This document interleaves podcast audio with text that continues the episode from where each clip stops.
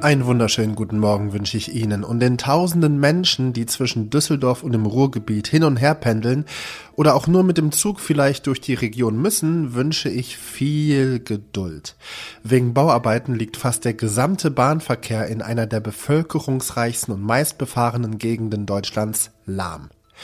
Jetzt aber ans Eingemachte. Sie hören was jetzt, den Nachrichtenpodcast von Zeit Online. Es ist Montag, der 2. Oktober. Mein Name ist Roland Judin und in den kommenden zehn Minuten rede ich hierüber. Nach der Explosion in der Nähe des Parlaments in Ankara spricht die türkische Regierung von einem Terroranschlag. Über mögliche Hintergründe berichten wir gleich. Außerdem könnte ein historisches Abkommen zwischen Saudi-Arabien und Israel zustande kommen. Zunächst aber erst einmal die Kurznachrichten. Ich bin Sophia Boddenberg. Guten Morgen. Nach einem Bombenanschlag in Ankara haben türkische Kampfflugzeuge mutmaßliche Stellungen kurdischer Rebellen im Norden des Irak angegriffen. Dem türkischen Verteidigungsministerium zufolge wurden dabei mehrere Mitglieder der kurdischen Arbeiterpartei PKK getroffen. Die PKK hatte sich davor einem Bericht zufolge zu dem Anschlag in der türkischen Hauptstadt bekannt. Mehr zu den Hintergründen des Anschlags erfahrt ihr gleich in der Sendung. In ganz Deutschland bleiben heute tausende Haus- und Facharztpraxen geschlossen. Die Ärzte und Ärztinnen streiken, um sich gegen die Gesundheitspolitik der Bundesregierung aufzulehnen. Sie beklagen Finanzierungsprobleme. Viele Praxen leiden unter den Auswirkungen der Inflation und steigenden Energiepreisen. Außerdem fehlen Fachkräfte. Bundesgesundheitsminister Karl Lauterbach hat die Beweggründe der Ärzte nach mehr Geld in Frage gestellt. Redaktionsschluss für diesen Podcast ist 5 Uhr. Ungefähr 24 Stunden ist es her. Da sollen Berichten zufolge zwei bewaffnete Männer mit dem Auto vor das türkische Innenministerium in der Hauptstadt Ankara gefahren sein. Sie sollen dann versucht haben, an den Wachen vorbei ins Ministerium zu gelangen.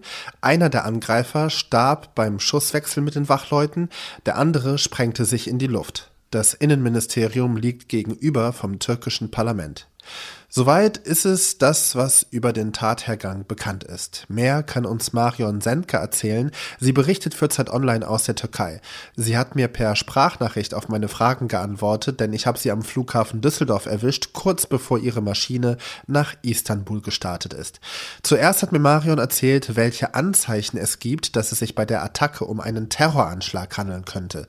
Denn der türkische Innenminister nennt die so. Ja, der Innenminister sprach direkt nach der Tat von einem Terroranschlag und die Regierungsmitglieder und auch Oppositionsanhänger sind dem äh, auch sofort gefolgt. Man muss aber wissen, dass der Begriff Terror in der Türkei sehr breit äh, gefasst wird. Also ähm, er ist auch sehr dynamisch und sehr flexibel und man nennt eigentlich alles, was, äh, ja, was eine Attacke ist, was ein Anschlag ist, das wird direkt als, als Terror betitelt.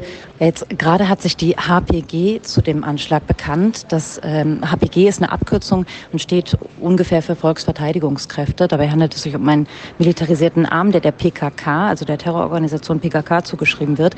Es ist aber noch nicht klar, inwiefern das Schreiben authentisch ist und ähm, ob die ähm, ja, HPG-Kräfte äh, nur Ausführer der Tat waren oder auch tatsächlich mit Drahtzieher und ähm, die Tat auch so geplant haben. Auch Tatort und Tatzeitpunkt werfen ebenfalls viele Fragen auf. Tatzeit und Tatort sind sehr interessant. Es ist ähm, ein früher äh, Sonntagmorgen gewesen in Ankara und jemand, der wirklich ähm, mit einem Anschlag einen großen Effekt erzielen möchte, also zum Beispiel viele Menschen treffen möchte, der macht das nicht an einem Sonntagmorgen in Ankara. Die Hauptstadt ist dann nämlich sehr verschlafen. Es gibt nur wenige Passanten, die unterwegs sind, auch nur wenige Politiker. Äh, am Sonntag war das jetzt ein bisschen anders, weil die, das Parlament ist nach der Sommerpause zurückgekehrt. Also alle Parlamentarier waren in der Stadt. Aber die erste Versammlung war auch erst am späten Mittag. Das heißt, auch da ähm, kann man davon ausgehen, dass eben Politiker gar nicht direkt das Anschlagsziel gewesen sein können. Außerdem wollte ich von Marion wissen, ob solche Anschläge des Öfteren in der Türkei vorkommen.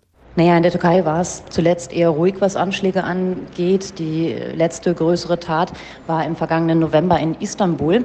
Es ist aber durchaus üblich, dass nach solchen Taten in der Türkei eben ähm, ja diese gefährdete Sicherheitslage ähm, auch benutzt wird, politisch ausgenutzt wird, um eben gewisse Reformen oder Gesetzesänderungen durchzubringen. Und das ist sehr interessant, denn Präsident Erdogan hat in seiner Eröffnungsrede ähm, vom Parlament hat er äh, sehr, sehr lange gesprochen über eine Verfassungsänderung, die er auch schon angekündigt hatte in der Sommerpause, die er gerne durchsetzen möchte. Und da fürchten Regierungskritiker eben, dass er die Verfassung noch strenger machen möchte, dass er ähm, ja seine eigene Herrschaft zementieren möchte und sich selbst eben schützen möchte mit gewissen Regelungen.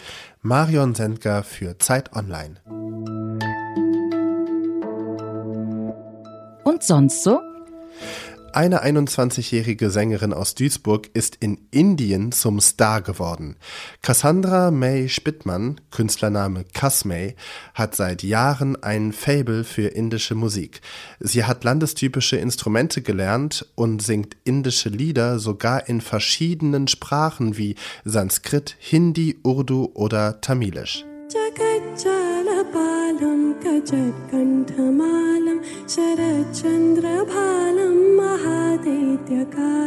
Das ist Cassandra May Spittmann alias Kasmay und Kasmay hat keine indischen Wurzeln, die vielleicht ihre Nähe zur Musik irgendwie erklären könnten. Kasmay hat die Lieder und Instrumente selbstständig gelernt, obwohl sie seit Geburt blind ist. Jetzt kommt aber der Oberhammer. Der indische Premierminister Narendra Modi hat vor ein paar Tagen die Duisburgerin in seinem Podcast lobend erwähnt, als Beweis, dass global immer mehr Menschen indische Musik hören. Hier stellt er sie vor. Germany की एक बेटी की है तो शायद आप और अधिक हैरान होंगे इस बिटिया का नाम कैसमी है Saudi-Arabien und Israel stehen kurz vor einem Abkommen und könnten bald diplomatische Beziehungen aufnehmen. Das sagt die US-Regierung, die zwischen dem muslimischen Königreich und dem jüdischen Staat vermittelt.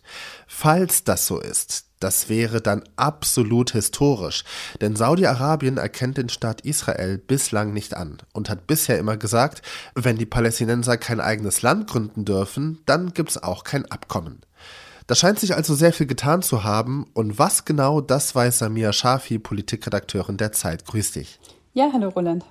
Samia, wie kommt es denn, dass die Zeichen jetzt auf Annäherung stehen? Also wie sind wir an diesen Punkt gekommen?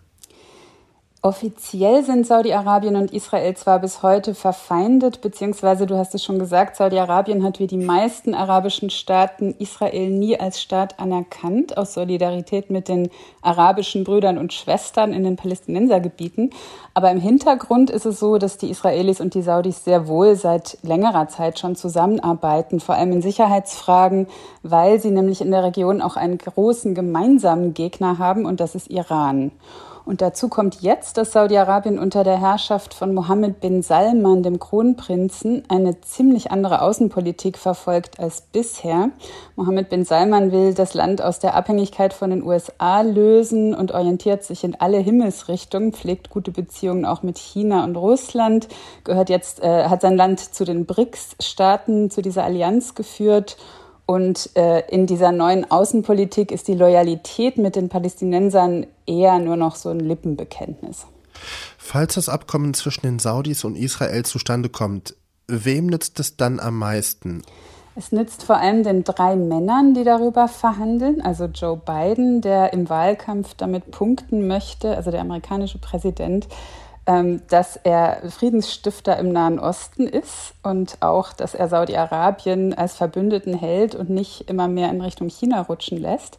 Ähm, Benjamin Netanyahu, der israelische Premier, hat auch diverse innenpolitische Probleme und würde gerne Saudi-Arabien als Verbündeten gewinnen. Aber der größte Gewinner, wenn du danach fragst, ist Mohammed bin Salman, der ähm, sich so ziemlich alles erlauben kann im eigenen Land, Menschenrechte missachten, Regimekritiker ermorden äh, und trotzdem von den Mächtigen der Welt wieder umworben wird.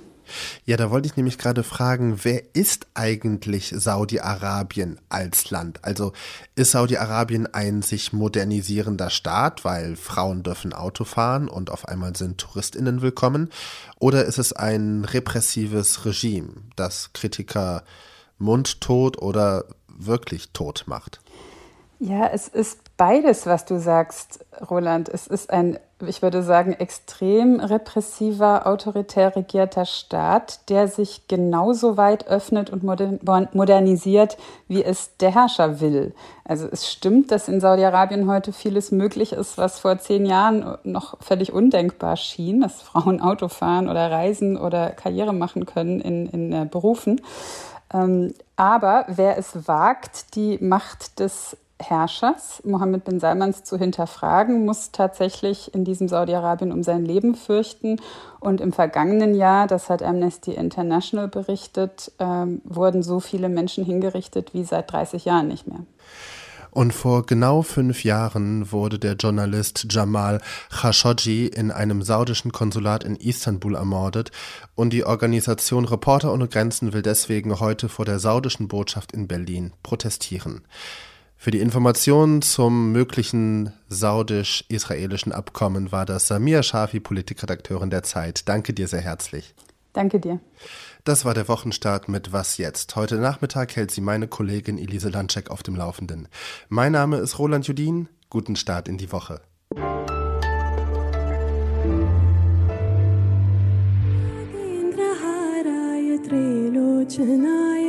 भस्मङ्करा